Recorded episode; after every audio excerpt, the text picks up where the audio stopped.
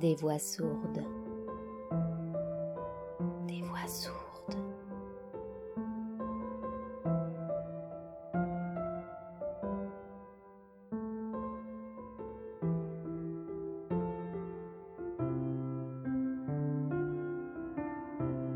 Il était une fois l'art de perdre. Depuis quelques années, Naïma expérimente un nouveau type de détresse celui qui vient désormais de façon systématique avec les gueules de bois. Il ne s'agit pas simplement d'un mal de crâne, d'une bouche pâteuse ou d'un ventre tordu et inopérant. Lorsqu'elle ouvre les yeux après une soirée trop arrosée, elle a dû les espacer davantage, elle ne pouvait pas supporter qu'il s'agisse d'une misère hebdomadaire, encore moins bi-hebdomadaire. La première phrase qui lui vient à l'esprit est Je ne vais pas y arriver. Pendant quelque temps, elle s'est demandé à quoi se rapportait cet échec certain. La phrase pouvait évoquer son incapacité à supporter la honte que lui procure chaque fois son comportement de la veille. Tu parles trop fort, tu inventes des histoires, tu recherches systématiquement l'attention, tu es vulgaire. Ou le regret d'avoir tant bu et de ne pas savoir s'arrêter. C'est toi qui as crié Allez là-haut, on va pas rentrer se coucher comme ça. La phrase pouvait aussi se rattacher au mal-être physique qui la broie.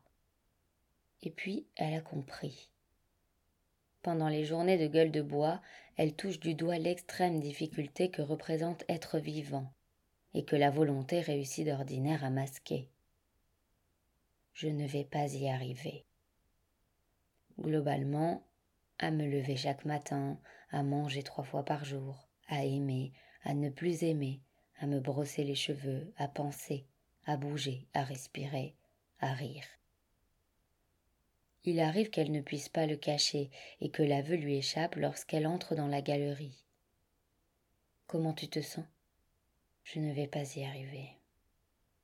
Kamel et Élise rient ou haussent les épaules. Ils ne comprennent pas. Naïma les regarde évoluer dans la salle d'exposition avec une gestuelle à peine ralentie par les excès de la veille. Épargnée par cette révélation qui l'écrase, la vie quotidienne est une discipline de haut niveau et elle vient de se disqualifier. Comme elle n'arrive à rien, il faut que les journées de gueule de bois soient vides de tout. Des bonnes choses qui ne pourraient que s'y gâcher et des mauvaises qui ne rencontreraient aucune résistance et détruiraient tout à l'intérieur. La seule chose que les journées de gueule de bois tolèrent, ce sont des assiettes de pâtes avec un peu de beurre et de sel, des quantités rassurantes et un goût neutre, presque inexistant. Et puis, des séries télé. Les critiques ont beaucoup dit ces dernières années que l'on avait assisté à une mutation extraordinaire, que la série télé s'était hissée au rang d'œuvre d'art que c'était fabuleux. Peut-être. Mais on n'ôtera pas de l'esprit de Naïma que la vraie raison d'être des séries télé, ce sont les dimanches de gueule de bois qu'il faut parvenir à remplir sans sortir de chez soi. Le lendemain, c'est chaque fois un miracle, quand le courage de vivre revient l'impression de pouvoir accomplir quelque chose, c'est comme renaître. C'est probablement parce que les lendemains existent qu'elle boit encore. Il y a les lendemains de cuite, l'abîme, et les lendemains de lendemain, la joie. L'alternance des deux produit une fragilité sans cesse combattue dans laquelle est pétrie la vie de Naïma. Ce matin-là, elle attend le matin suivant, comme d'habitude et comme la chèvre de Monsieur Seguin attend le lever du soleil.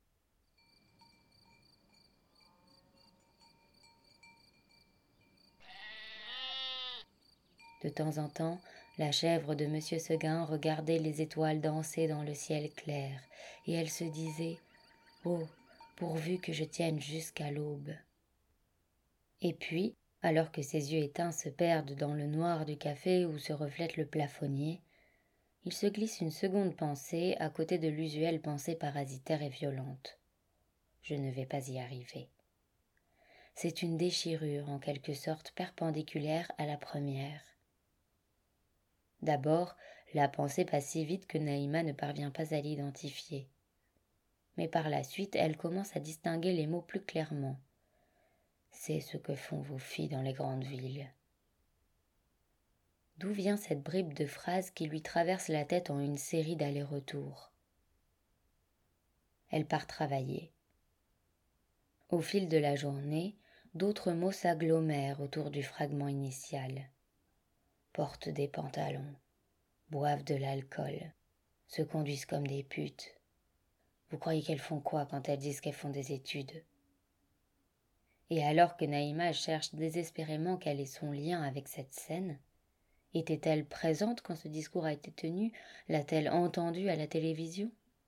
Tout ce qu'elle réussit à faire affleurer à la surface de sa mémoire grippée, c'est le visage furieux de son père Hamid, sourcils froncés, lèvres pincées pour ne pas hurler.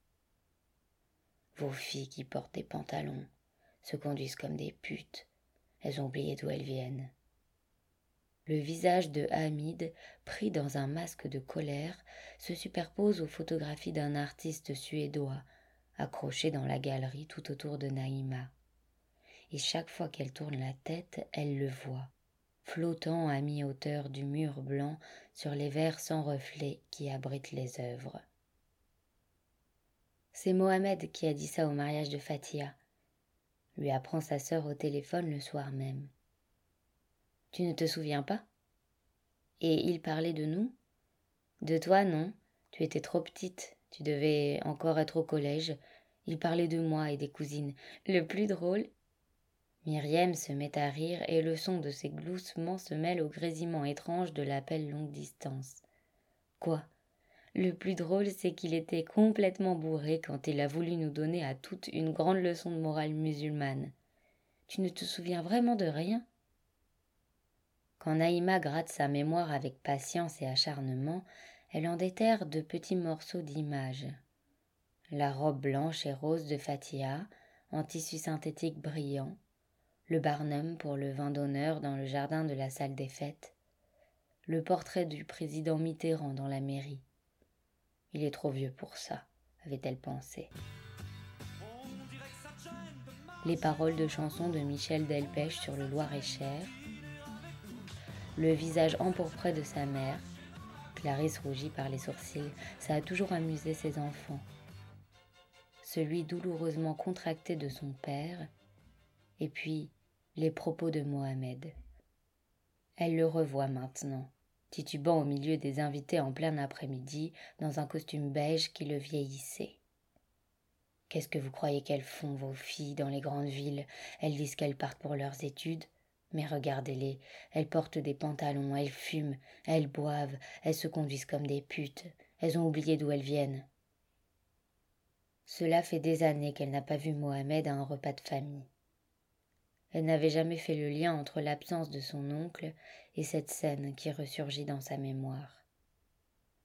Elle avait simplement pensé qu'il avait enfin commencé sa vie d'adulte. Il était longtemps resté dans l'appartement de ses parents, silhouette tardivement adolescente avec ses casquettes, ses vestes de survêtement fluo et son chômage désabusé. La mort d'Ali, son père, lui avait donné une excellente raison de s'attarder encore. Sa mère et ses sœurs l'appelaient par la première syllabe de son prénom, étirée à l'infini, d'une pièce à l'autre de l'appartement ou bien par la fenêtre de la cuisine quand il traînait sur les bancs du terrain de jeu. Mo Naïma se souvient que lorsqu'elle était petite, il venait de temps en temps passer le week-end chez eux. Il a des peines de cœur, expliquait Clarisse à ses filles avec la compassion quasiment médicale de ceux qui vivent une histoire d'amour si longue et si paisible qu'elle paraît avoir effacé jusqu'au souvenir même des peines de cœur. Dans sa tenue bariolée et ses baskets montantes, Mo paraissait toujours un peu ridicule à Naïma et ses sœurs, lorsqu'il marchait dans le grand jardin de leurs parents ou s'asseyait sous la tonnelle avec son frère aîné. Maintenant qu'elle y repense, incapable de savoir ce qu'elle invente sur le moment pour pallier les souvenirs érodés et ce qu'elle a inventé à l'époque pour se venger d'être tenue à l'écart des discussions d'adultes, Il était malheureux pour bien d'autres raisons que ses histoires d'amour. Elle croit l'entendre parler de sa jeunesse ratée, ponctuée de canettes de bière dans les cages d'escalier et de petites îles de shit. Elle croit l'entendre dire qu'il n'aurait jamais dû arrêter le lycée, à moins que ce ne soit Hamid ou Clarisse qui se permettent un jugement rétrospectif. Il dit aussi à son frère que la cité dans les années 80 n'avait plus rien à voir avec celle que Hamid avait connue et qu'on ne peut pas lui en vouloir de ne pas avoir cru à des débouchés. Elle croit l'avoir vu pleurer sous les fleurs sombres de la clématite, pendant que Hamid et Clarisse murmuraient des paroles apaisantes. Mais elle n'est sûre de rien. Il y a des années qu'elle n'a pas pensé à Mohamed. Il lui arrive souvent de faire la liste silencieuse de ses oncles et tantes, uniquement pour vérifier qu'elle n'en oublie pas. Et il lui arrive parfois d'en oublier, ce qui la désole. Autant qu'elle se souvienne, il a toujours été triste. À quel moment a-t-il décidé que sa détresse avait la taille d'un pays manquant ou d'une religion perdue? Les mots de l'oncle Fluo tournent dans sa tête comme la petite musique pénible d'un manège installé juste sous ses fenêtres. Est-ce qu'elle a oublié d'où elle vient? Quand Mohamed dit ces mots, il parle de l'Algérie. Il en veut aux sœurs de Naïma et à leur cousine d'avoir oublié un pays qu'elles n'ont jamais connu, et lui non plus d'ailleurs, puisqu'il est né dans la cité du Pont Ferrand. Qu'est-ce qu'il y a à oublier? Bien sûr, si j'écrivais l'histoire de Naïma, ça ne commencerait pas par l'Algérie. Elle naît en Normandie. C'est de ça qu'il faudrait parler, des quatre filles de Hamid et Clarisse qui jouent dans le jardin, des rues d'Alençon, des vacances dans le Cotentin. Pourtant, si l'on croit Naïma, l'Algérie a toujours été là, quelque part. C'était une somme de composantes. Son prénom, sa peau brune, ses cheveux noirs, les dimanches chez Yéma. Ça, c'est une Algérie qu'elle n'a jamais pu oublier, puisqu'elle la portait en elle et sur son visage. Si quelqu'un lui disait que ce dont elle parle n'est en rien l'Algérie, que ce sont des marqueurs d'une immigration maghrébine en France dont elle représente la seconde génération, comme si on n'arrêtait jamais d'immigrer, comme si elle était elle-même en mouvement. Mais que l'Algérie est par ailleurs un pays réel, physiquement existant de l'autre côté de la Méditerranée, Naïma s'arrêterait peut-être un moment, et puis elle reconnaîtrait que oui, c'est vrai, L'autre Algérie, le pays, n'a commencé à exister pour elle que bien plus tard, l'année de ses vingt-neuf ans. Il faudra le voyage pour ça. Il faudra voir Alger apparaître depuis le pont du ferry pour que le pays ressurgisse du silence qui l'avait masqué mieux que le brouillard le plus épais. C'est long de faire ressurgir un pays du silence, surtout l'Algérie. Sa superficie est de 2 milliards 381 741 km ce qui en fait le dixième plus grand pays du monde, le premier sur le continent africain et dans le monde arabe.